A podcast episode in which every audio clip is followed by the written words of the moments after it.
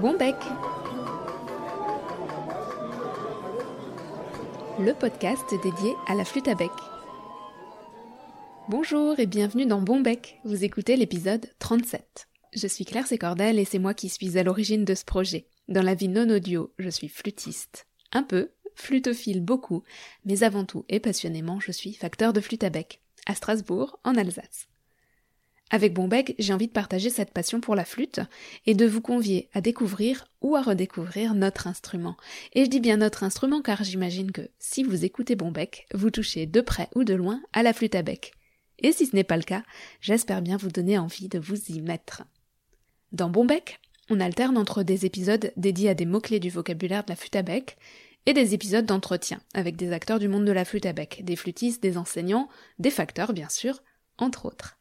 À chaque fois, je vous propose aussi dans les notes de l'épisode un ensemble de ressources en lien avec l'invité ou avec le thème du jour.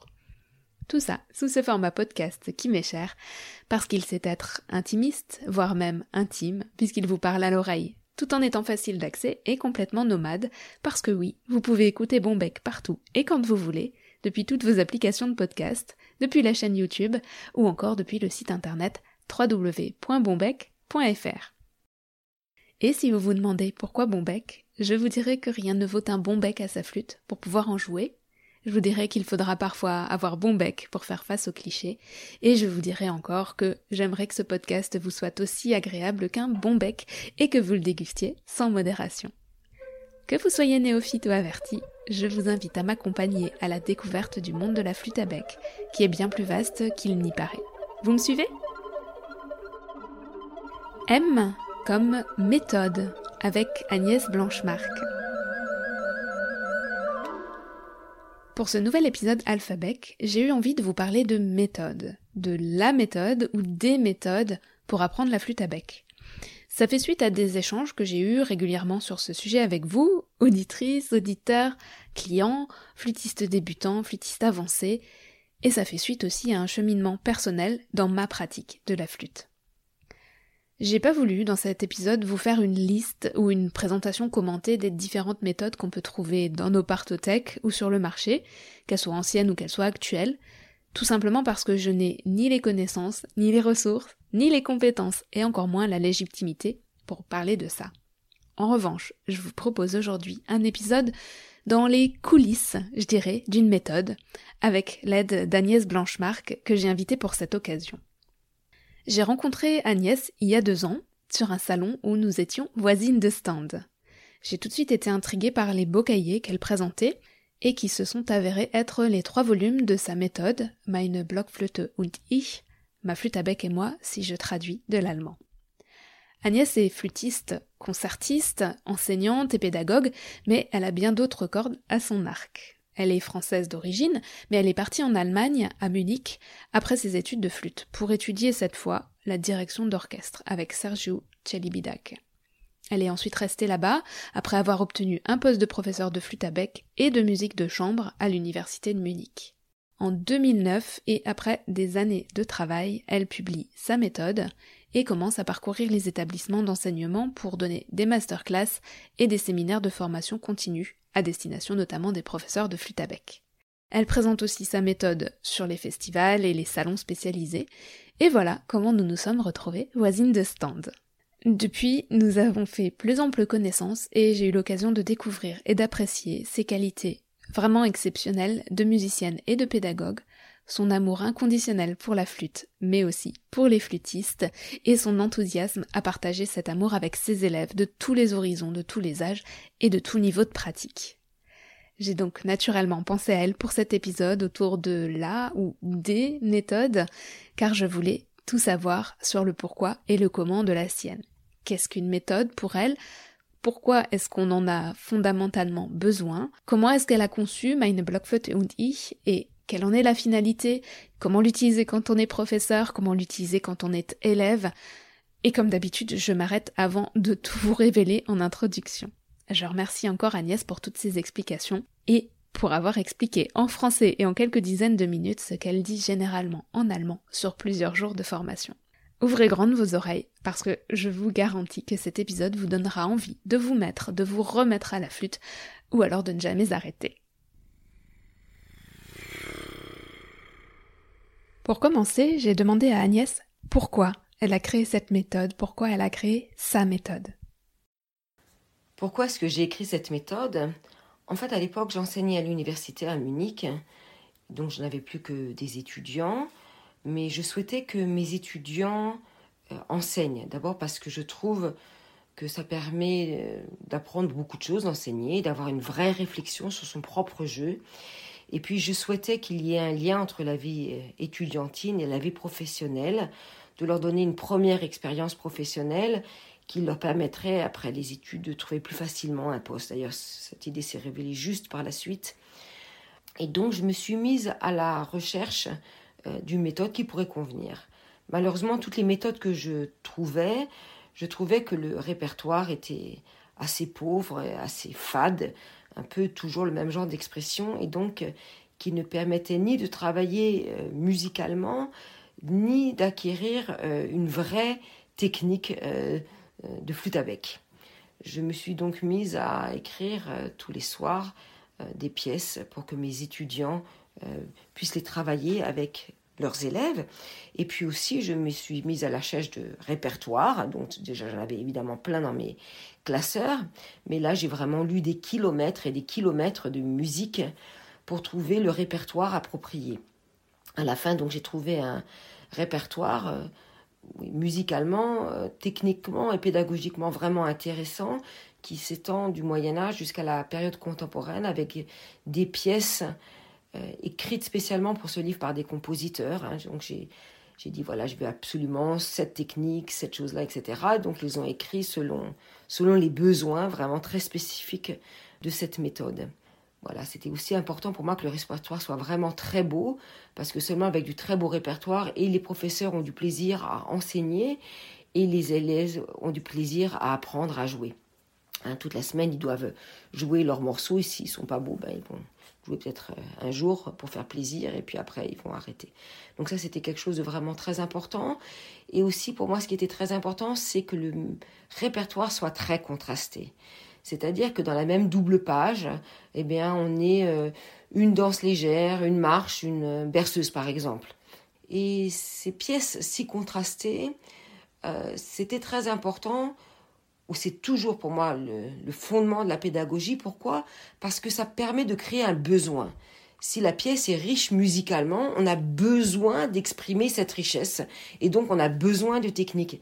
C'est pas j'apprends la technique parce qu'on m'a demandé d'apprendre de la technique et ça m'ennuie terriblement. Mais non, j'ai envie d'apprendre ça pour pouvoir faire ce que j'ai envie de faire. Hein. Alors c'est pas conscient évidemment chez les jeunes enfants, mais le désir est là. Hein. Si marchent de très bonne heure, hein, c'est parce que ben, ils ont envie de marcher comme les autres. S'ils commencent à parler, c'est parce qu'il y a un besoin de communiquer. Et tout ça, tous ces besoins-là, on les retrouve aussi quand on apprend un instrument de musique. Et d'ailleurs, dès la première leçon, j'essaie d'éveiller ce besoin chez mes élèves en leur faisant comprendre dès le premier son qu'ils sortent qu'ils ne peuvent pas ne pas communiquer. C'est-à-dire, quelle que soit la manière dont ils souffrent, cela a un impact sur ce que je ressens moi. Alors, si le son tombe, eh ben, ça va sonner triste. Si le son euh, est soufflé trop fort, euh, ça va sonner agressif. Et pour eux, c'est euh, extraordinaire, dès la première leçon, de comprendre, je n'ai pas besoin de dire quoi que ce soit, je joue avec ma flûte et je vais, je vais être compris. Et du coup, donc tu, as écrit cette méthode euh, dont, tu me parlais, que je ne vais pas massacrer en allemand. en fait, l'idée du titre, c'était... J'ai beaucoup cherché, parce qu'en allemand, on a beaucoup de titres, genre euh, euh, La flûte à bec magique, ou bon, des tas de choses.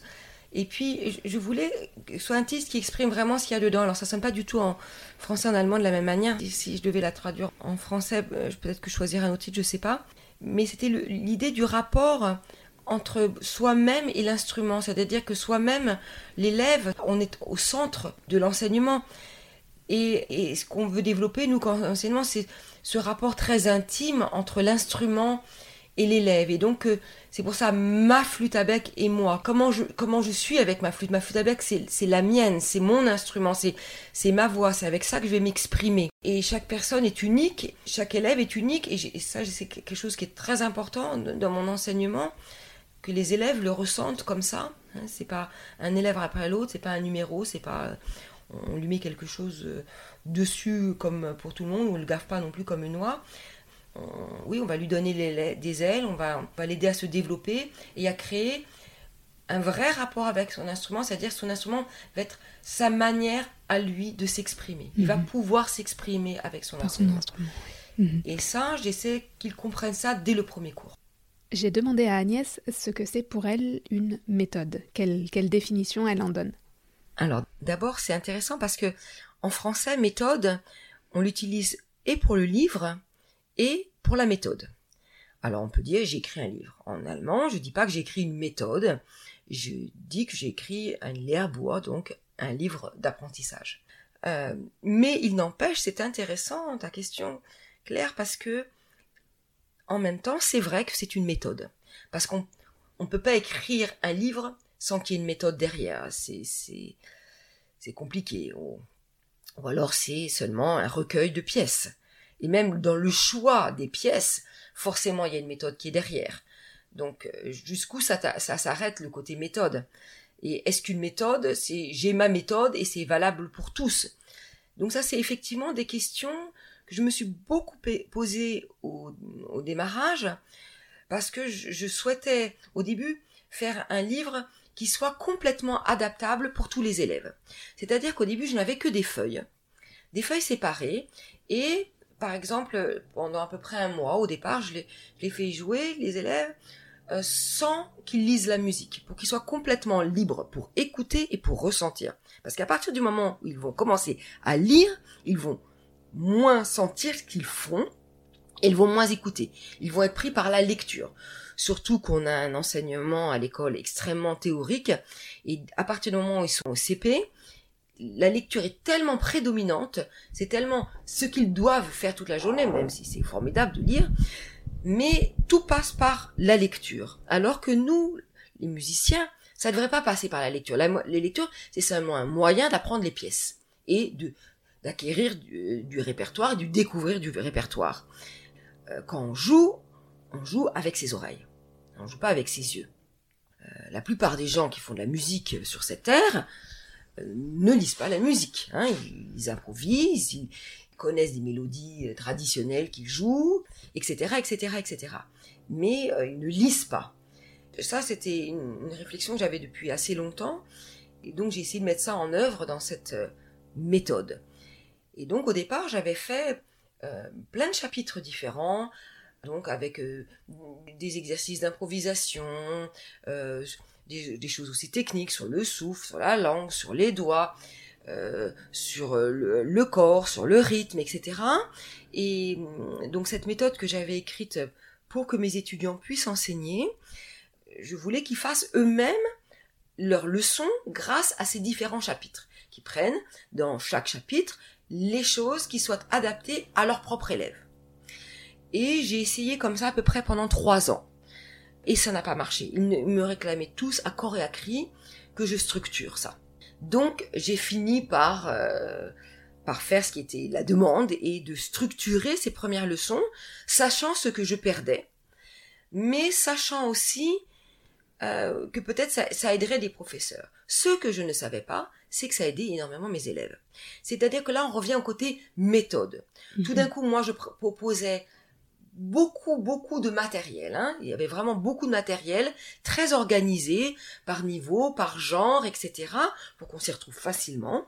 Et on, on, bidouillait son, cours sur le moment, selon les besoins. Ça, c'était vraiment l'idée fondamentale de mon mmh. livre au mmh. départ. Et en fait, ce qui manquait, c'était un ordre. C'était un ordre, c'était une structure. Et ça, c'était intéressant. Parce qu'à partir du moment où les élèves n'ont plus ça comme feuille, mais comme livre relié, avec ces exercices qui étaient dans un ordre très clair, tout d'un coup, ils ont fait beaucoup plus de progrès qu'avant. Et ça, j'étais très très étonnée. Et j'ai compris euh, une chose fondamentale. C'est d'abord les premiers cours, ils arrivent chez nous, ils sont enthousiastes. Hein, à part si c'est euh, parce que maman m'oblige à faire de la flûte. Mais bon, après, ça, c'est mon rôle de prof, euh, leur faire aimer l'instrument. Mais en général, ils arrivent, c'est tout nouveau, ils sont heureux et ils veulent, euh, ils veulent apprendre. Il faut profiter de ça. Ils n'ont pas d'idée préconçue du tout. Ils savent pas ce que c'est. Et donc, là, on peut vraiment ouvrir beaucoup, beaucoup de champs très, très intéressants. Et ça, on sait très bien, les premières graines qu'on plante, ce sont les plus importantes. Donc, pas de mettre tout de suite euh, de la musique qui est euh, avec une ligne de si, si, si, si, si, ou une ligne de do, une ligne de je sais pas quoi. Non, ça, c'est pas de la musique, c'est une répétition de notes. C'est les relations entre les sons qui, qui, vont faire la musique. Et donc, ça, on peut le faire dès le premier cours. Mm. Donc, ça, c'était très important pour moi. Mais comment ils vont travailler à la maison?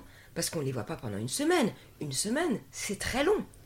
Donc s'il n'y a pas une structure derrière, ils vont essayer des tas de choses, et puis, et puis voilà.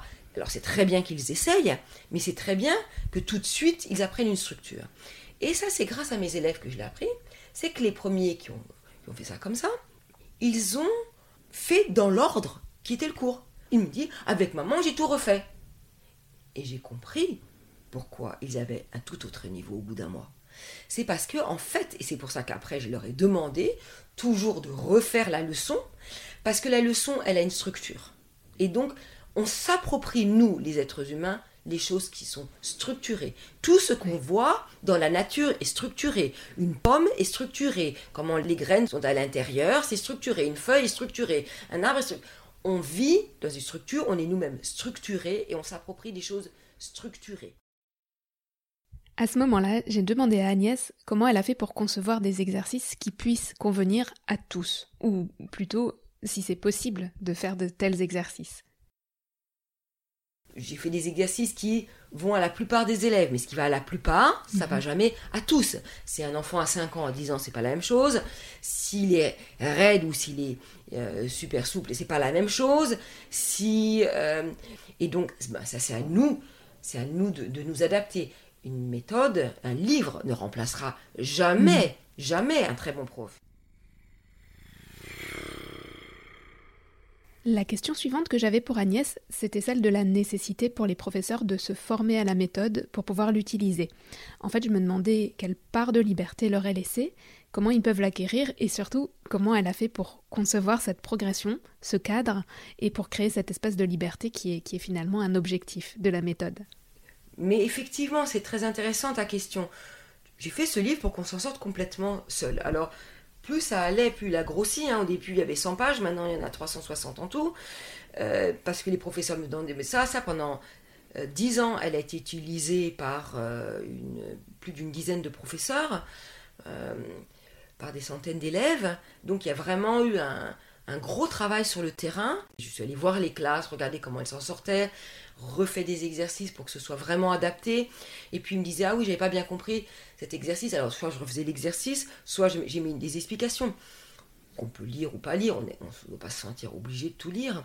Mais comme ça m'avait été demandé, ben voilà, je l'ai fait. Même moi-même, maintenant que je la connais mieux, c'est vrai que j'ai une liberté énorme avec. Mmh. Énorme. Et plus j'ai de liberté avec cette méthode, et mieux elle marche, parce que je peux vraiment m'adapter à des élèves qui ont des grosses difficultés sur presque tout, des élèves qui n'ont des difficultés sur presque rien. Euh, bon, tu connais le niveau de cette méthode, hein, ça, va quand même très très loin euh, au niveau musical et technique. Et j'ai des élèves qui, qui l'ont fini en un an. J'ai eu envie de rebondir sur ce point. Quelle importance a le temps dans le déroulement de la méthode? Si je vais trop vite, je perds des choses. C'est dommage pour les élèves. Alors, qu'elle permet vraiment d'aller très en profondeur sur beaucoup de choses. Par exemple, même je prends l'improvisation. Euh, au départ, sur l'improvisation, on a des improvisations complètement libres, des improvisations sur une histoire, on a des improvisations sur un rythme, on a des improvisations sur un texte, et puis les improvisations vont se, vont se développer. Alors par exemple sur un texte, c'est très intéressant, je pense à la première improvisation qu'on a, où je demande après d'écrire aussi la, musique, il y a un texte et un rythme. Et ce texte et ce rythme donnent une structure. Hein. On a aussi des, structures rythmiques, c'est important. Il n'y a pas seulement les structures harmoniques, les structures mélodiques, il y a aussi les structures rythmiques. Et aussi, il y a des structures sur, sur un texte. Et par exemple, ça commence avec un, un, appel. Euh, alors en allemand, c'est comme, comme, comme, viens, viens, viens. Donc euh, trois noirs qui commencent comme ça. Et je fais chercher à mes élèves qu'est-ce que c'est qu'un thème qui appelle? Alors ils ont cinq notes là. Hein. hein ils ont une quinte. Mais donc je leur fais chercher un thème. Alors, euh, ben, comme c'est facile pour eux, ils font ti dam. Hein, un doigt qui tombe après l'autre. Mais ça, je dis, si tu dis viens, viens, viens, ben tu sais qu'il va pas venir, quoi. Tu es déprimé avant même que tu l'appelles. tu sais très bien qu'il va pas venir. Alors cherche autre chose. Pa, pa, pa. Ah, je dis, ah oui, ça c'est déjà mieux. Mais bon, viens, viens, viens. On sent quand même, disons, pas quelque chose de très dynamique dans la voix, un petit énervement. Oh, faut encore que je l'appelle pour qu'il vienne ranger sa chambre. Non, on n'a pas envie tellement. Alors, qu'est-ce qu'on pourrait, comment on pourrait appeler? Et c'est très drôle, c'est très rare les élèves qui dès le départ commencent par ouvrir un thème ouvert. Alors, il y en a qui commencent Ah, je dis ah oui, ça c'est déjà beaucoup mieux. Viens, viens, viens. Ça, ça commence déjà à ouvrir beaucoup mieux. Alors, est-ce qu'il y a quelque chose d'autre? On recherche. Ta ta pam. Ah oui, ça, ça ouvre encore plus. Ou alors param pam. Ça aussi, ça ouvre. Et donc, ça leur sauter, fait comprendre. en fait, les intervalles de. Oui, mais ça, ça c'est le rôle de la quinte. parce que le rôle de la quinte, c'est d'ouvrir. Tayam. Ça ouvre. Pour tout le monde, sur toute la terre, si on demande à tout le monde, pam pam, la quinte vers le haut ouvre. Alors, connaissant ces principes phénoménologiques grâce à, mon cher maître Sergio Celibidache, j'ai évidemment utilisé ça dans ma méthode, parce que ça, c'est quelque chose, on n'a pas besoin de l'expliquer à l'élève. Il, va le ressentir. Et donc, c'est lui, lui mettre tout de suite dans la main des moyens de comprendre les morceaux qu'il va jouer. C'est que c'est pas seulement improviser pour avoir du plaisir à jouer ensemble et à s'improviser, ce qui est très important, hein, le plaisir, ce que dit euh, Gerhard Tutter, euh, célèbre euh, chercheur en, neurosciences, hein, en, Allemagne très connu pour les sciences de l'éducation, il dit que le plaisir, c'est le, le Dünger, comment on appelle ça, c'est l'engrais pour le cerveau. Plus il y a du plaisir et plus le cerveau fonctionne bien. Donc évidemment, d'avoir du plaisir en cours, c'est peut-être la première chose qu'il faut soigner. Mais donc, à partir du moment où je vais leur faire chercher ces moyens de s'exprimer, alors les pièces qu'ils vont lire ils vont les lire d'une autre manière parce qu'ils ont été eux-mêmes compositeurs. Et ça, ça va se développer dans toute la méthode. C'est-à-dire qu'à chaque fois qu'il y aura un nouveau rythme, il y aura des improvisations rythmiques pour s'approprier le rythme. À chaque fois, euh, oui, qu'il y aura quelque chose comme ça nouveau, on va, on, va utiliser ces, ces moyens-là. Et petit à petit, on va apprendre aussi à improviser différemment jusqu'à improviser sur une basse. Donc sur cette, dans la méthode, c'est quand même seulement pour, euh, hein, pour un premier cycle. Donc ils improvisent sur des cadences. Mais déjà, improviser sur une cadence, sur 1, 4, 5, 1, oui, bah déjà on peut faire beaucoup, beaucoup, beaucoup de mm. choses. Mm. Donc ça ouvre après pour le professeur toutes ces improvisations sur des bases que, que nous aimons tant, nous, mm. musiciens. Donc finalement, en fait, ça, ça donne une structure au professeur, euh, mais ça lui permet d'avoir beaucoup de liberté après. Alors c'est pour ça qu'effectivement, là, ce qui est très complexe dans cette méthode, c'est que j'ai travaillé pendant trois ans sur cette structure, pour qu'il y ait des choses qui se répètent, pour qu'il y ait une progression, pour que des choses qui ne soient pas forcément acquises dès le départ puissent être acquises mieux plus tard, pour qu'elles se renforcent et renforcent. Parce que ça, on sait aussi bien que le cerveau a besoin de répéter et re-répéter pour approfondir, hein, pour se faire des autoroutes dans le cerveau et pas seulement des petits chemins de campagne où, où il y a de l'air qui pousse dessus et on voit plus du tout. C'est-à-dire que ça sert à rien de dire une chose une fois. On dit une chose une fois, c'est oublier. Mhm. Donc il faut que ça revienne, ça revienne. Mais pas de la même manière dit d'une autre manière, utilisé dans d'autres choses. C'est-à-dire que j'ai analysé vraiment tous les, tous les problèmes de la flûte et regardé qu'ils reviennent de manière récurrente. C'est-à-dire toutes les choses qu'on trouve dans, dans, les pièces plus tard, on les trouve là, en germe. Si on lit le livre, on est musicien, on va s'en apercevoir. C'est pour ça que ceux qui achètent le livre, je leur dis, c'est important de le lire plusieurs fois. Déjà, en une fois, on le lit du début jusqu'à la fin, on s'aperçoit de ce qui se passe. Et puis si on le lit plusieurs fois, on commence déjà à le connaître bien. Et donc, on va pouvoir voir, par exemple, la leçon sur les notes aiguës. Je fais ça très différemment parce que j'enseigne les différents mouvements du pouce, pas seulement qu'on plie le pouce, mais les différents mouvements. Par exemple, si j'ai sol grave, ré, sol aigu, je vais préparer en quittant le sol grave en arrivant sur le ré, puisque j'ai un sol aigu après, je vais préparer tout de suite le pouce pour qu'il soit en place après pour le sol aigu. Donc je m'épargne un mouvement. Et ça, je le renseigne dès le départ. C'est un peu plus complexe au départ, mais sincèrement, j'ai enseigné le violon pendant 20 euh, ans. Des leçons comme ça, en violon, on a ça pendant 5 ans, tous les cours. Je pense qu'avoir une leçon comme ça en flûte, les élèves n'en meurent pas. Au contraire, ils sont très contents d'apprendre quelque chose. Et puis ça facilite la vie. cette technique, c'est un peu compliqué. Le domineur de Vivaldi, et surtout, je leur montre, regarde, c'est drôle comme le pouce, il, s'amuse, il joue. Et leur dit, bah, c'est ça qu'on va apprendre maintenant. Hein. donc évidemment, ils, ont envie de savoir jouer ça, donc ils vont ils vont l'apprendre. Hein. Mhm. Mhm. Mais si j'ai un élève qui a vraiment beaucoup de mal, qui est très raide, où je sais qu'il va avoir du mal au départ, ah ben c'est simple, je commence beaucoup plus tôt. Au lieu de faire le contraire qu'on fait d'habitude en disant je vais attendre, je vais attendre avant de sauter, parce que ça, les élèves s'en aperçoivent. Si moi j'ai peur, ils vont avoir peur. Si je pense que c'est difficile, ils vont penser que c'est difficile. Pour un élève, rien n'est difficile. Je me dis, il n'y a rien de difficile, il faut seulement savoir comment. Alors ce que je fais, pour un élève où je sais que ça va être vraiment difficile, avant qu'il y cette leçon-là, je sais pas, un mois avant quelque chose comme ça, je vais lui dire, écoute, tout d'un coup, quand il vient de faire quelque chose de très bien, je dis, écoute, tu as fait tellement de progrès, c'est tellement bien là ce que tu as fait, je vais t'apprendre un truc super. Je vais t'apprendre les notes vraiment aiguës. Alors, je lui mets le pouce en position, déjà pour un mi, il n'y a pas trop de problème que ça sorte. Je lui montre bien comment on souffle, mais de toute façon, il a, fait déjà tellement de choses en souffle depuis le début qu'il normalement il s'adapte vraiment très très rapidement. Et donc voilà comment on souffle ça. Et puis, donc un souffle rapide, un peu comme un sifflement, et on fait déjà le mi. Ah, il est content. Et après, je lui montre comment faire en lié. mi sol la sol mi sol la sol. Et ça en lié, si le souffle est bon, si je vois que c'était bien sur le mi, j'ai bien senti que le souffle n'a pas de problème. S'il le fait rapidement, peut-être lentement, si le souffle n'est pas assez rapide pour le la, pas assez froid, alors euh, bon, ça va retomber comme un soufflet. Mais si le souffle est en place, il n'y a pas de problème. Et si, sinon, s'il fait vite, il n'y a pas de problème. Donc lui, il va être vachement fier parce qu'il va faire rapidement quelque chose aigu qu'il n'a jamais fait. Il dit Waouh Qu'est-ce que je suis fort Et puis c'est dédramatisé. Et ça dédramatisé. Mm. Alors que moi, je sais très bien qu'il n'a pas fait ce qui était difficile, qui est fait de faire le mouvement de plier ou de préparer le pouce. Ça, c'est plus complexe. Mais mm. Mais c'est pas grave parce qu'il va sentir dans son pouce comment le pouce se met. Il va sentir l'endroit.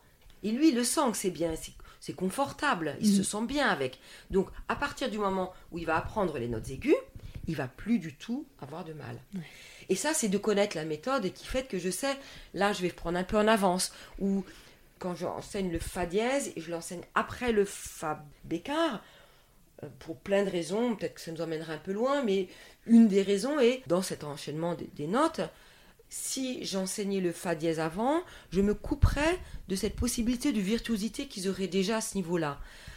Alors que le fa, ben, être virtuose avec un fa, au départ, c'est un, peu plus compliqué. Mm. Donc j'assois d'autres choses et, aussi la main, etc. Et quand on va avoir le fa dièse, ça va être très facile pour eux. Et donc là, ce qu'on va travailler dans cette leçon, c'est plus des choses rapides, plus des choses de virtuosité. Donc tu amènes finalement plus rapidement ce qui est plus difficile pour passer ensuite plus vite sur ce qui est plus pas, facile. je fais un mélange. D'accord. Je fais un mélange. Hein. Oui, c'est vraiment un mélange. Je peux pas dire ça comme ça, parce que sinon ils seraient frustrés, ils arrêteraient avant même. Non, il faut toujours que les élèves aient un sentiment de facilité. Aussi, comme moi j'emmène le Fa, alors au début c'est seulement Sol, Fa, Sol, Fa, c'est pas compliqué. On, comprend comment fonctionne donc la fourche, la doit être fourche. dire fourchette parce qu'en allemand on dit Gabel, c'est la fourchette. la, fourche, comment fonctionne la fourche?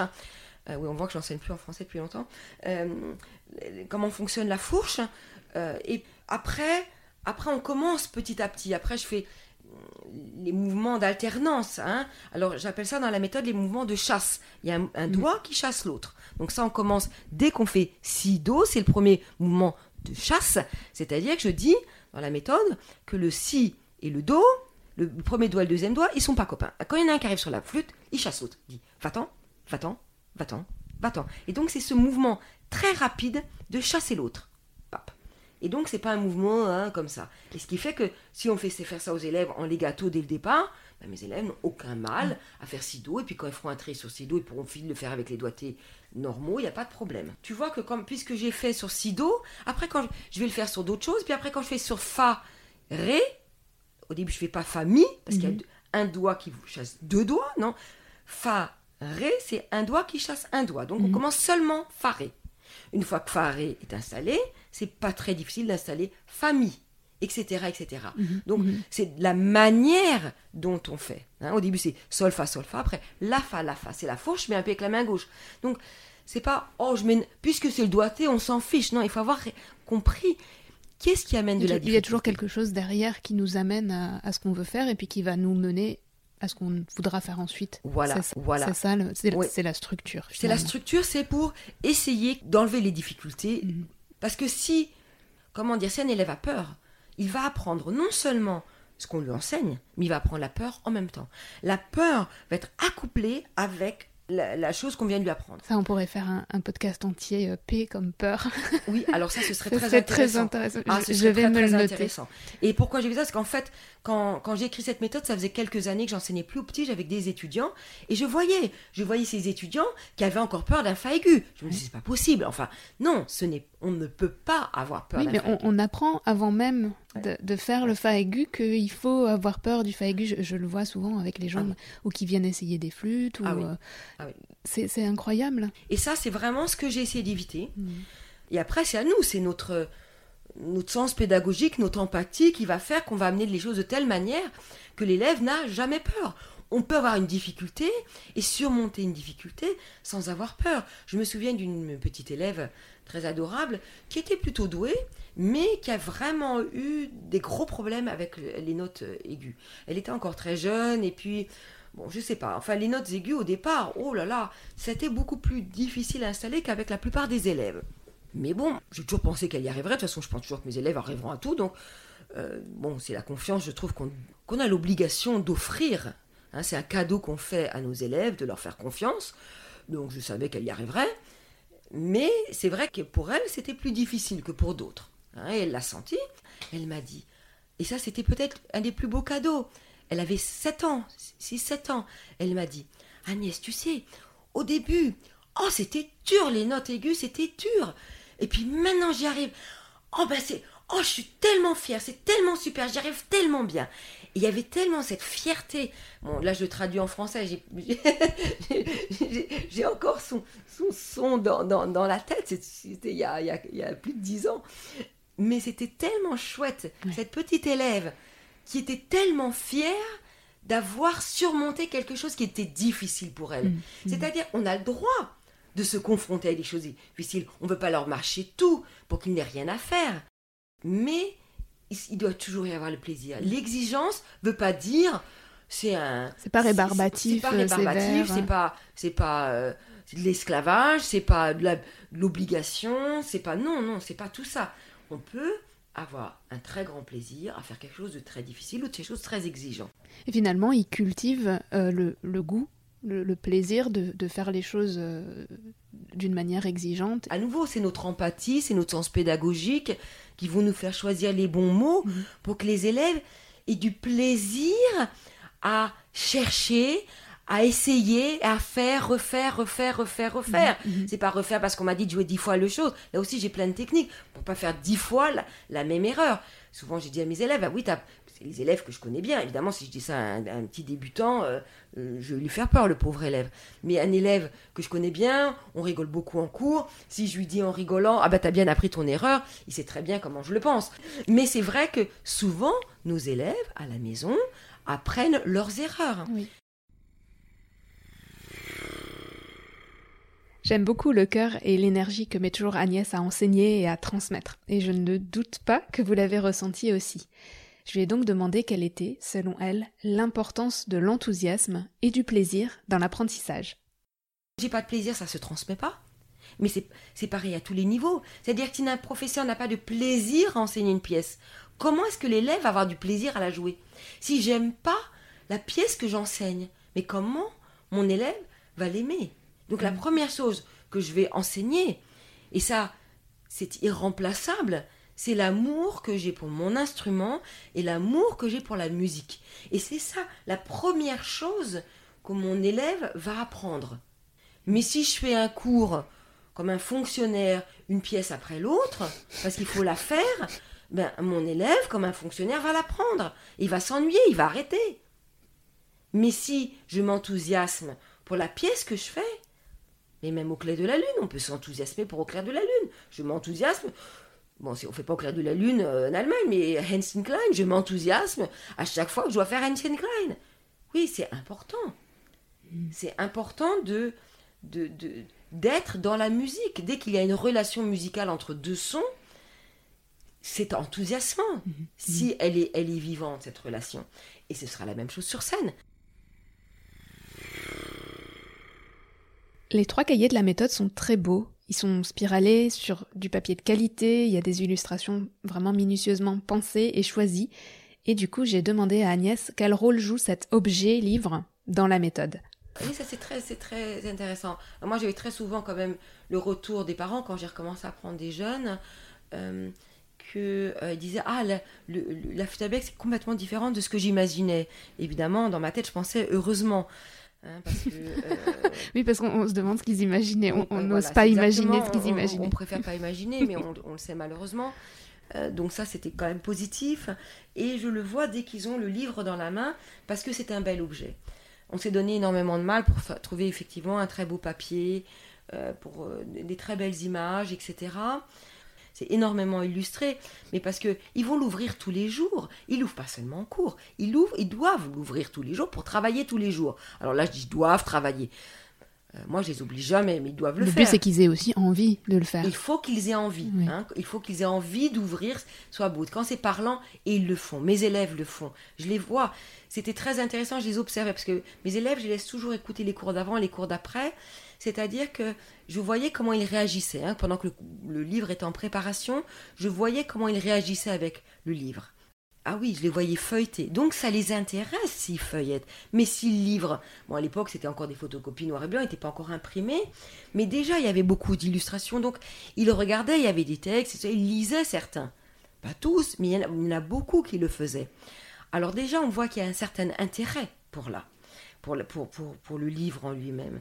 Et ça, je, je pense c'était intéressant. En plus, pour les parents, par exemple, ces premières leçons où les, les élèves ne lisent pas, ne lisent mhm. pas les notes. Il y a des illustrations, il y a des explications comment faire, parce qu'il faut bien, il faut bien dire comment il faut faire l'exercice. Mais le but, c'est qu'ils jouent sans rien lire. Qu'ils seulement ils soient dans leur musique les parents, eh ben sinon, c'était pas possible de leur faire comprendre ça, que pendant un mois, ils savent pas ce que font leurs enfants. Donc ils sont pas tellement contents s'ils ont l'impression que leurs enfants font rien. Mais pas du tout même. Alors que là, il y a le livre. Et en fait, ça leur permet de voir. Et là, les parents sont fascinés. Et là, ils se rendent compte que la flûte à bec, c'est pas seulement euh, souffler n'importe comment pour obtenir n'importe quel son, c'est c'est un vrai instrument avec une vraie technique et un vrai apprentissage. Et donc tout de suite, dès le premier cours, ça met la flûte à bec à un autre niveau. Eh bien, je dis, tant mieux, tant mieux. Mmh, mmh. Il n'y a pas de raison que la flûte à bec soit à un autre niveau que le piano, que le violon, le bois ou je ne sais pas quel autre instrument. Mmh, il n'y a, pas, a pas de raison. Finalement, la, méthode, c'est voilà. un tout. Et voilà. Et donc, la méthode, c'était l'idée aussi de mettre ça sur un, un, autre niveau. Et euh, d'ailleurs, les petites cartes qu'on a faites au départ pour, euh, pour la publicité, d'ailleurs, je l'ai vu dans ton entrée en oui, oui, oui, ça m'a fait rigoler. J'ai toujours beaucoup aimé. Alors, c'est une petite fille qui fait la moue qui fait hein, comme ça, elle n'est pas contente, elle dit Moi, je ne vais pas jouer d'un instrument pour débutants, je veux jouer de la flûte à bec. oui, c'était très réussi, là. Je l'ai depuis longtemps, cette, ah, pas, cette Alors, en allemand, on appelle ça Einsteiger Instrument, c'est l'instrument, on commence avec ça, pour après faire quelque chose de sérieux. C'est ça, après, on choisit son. Voilà, alors là, j'ai dit Non, moi, je ne vais pas faire un instrument euh, seulement pour commencer, je vais apprendre à faire de la flûte à bec.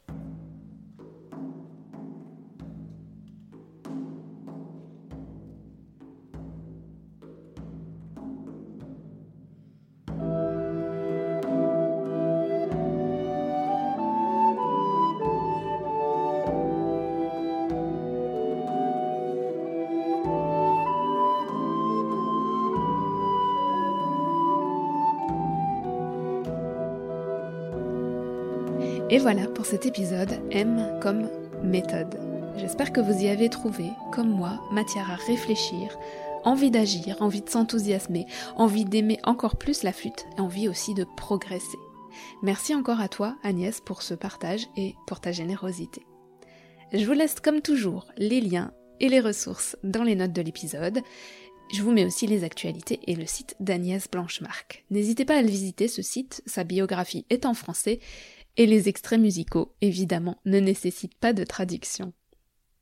Vous pouvez retrouver Bombec sur toutes vos plateformes de podcast, sur le site www.bombec.fr et sur YouTube en tapant Bombec Podcast. Je publie également les actualités sur Facebook et sur Instagram et je réponds avec grand plaisir à toutes vos questions. Vous pouvez m'écrire en répondant au mail de présentation de l'épisode si vous le recevez. Si vous ne le recevez pas, vous pouvez vous inscrire par le lien qui est dans les notes. Vous pouvez aussi m'écrire par le formulaire du site ou à l'adresse podcast.bombec.fr ou encore sur les réseaux sociaux. Et si vous n'êtes pas encore au courant, j'envoie un jeudi sur deux à mes abonnés 3 minutes pour la flûte. 3 minutes pour la flûte, c'est un petit mail d'informations, d'anecdotes et d'astuces sur la flûte à lire en 3 minutes top chrono. Vous trouverez aussi le lien dans les notes pour vous joindre à nous si le cœur vous en dit. Je vous remercie pour votre écoute, je vous remercie pour votre fidélité. Je vous dis bon bec et à très vite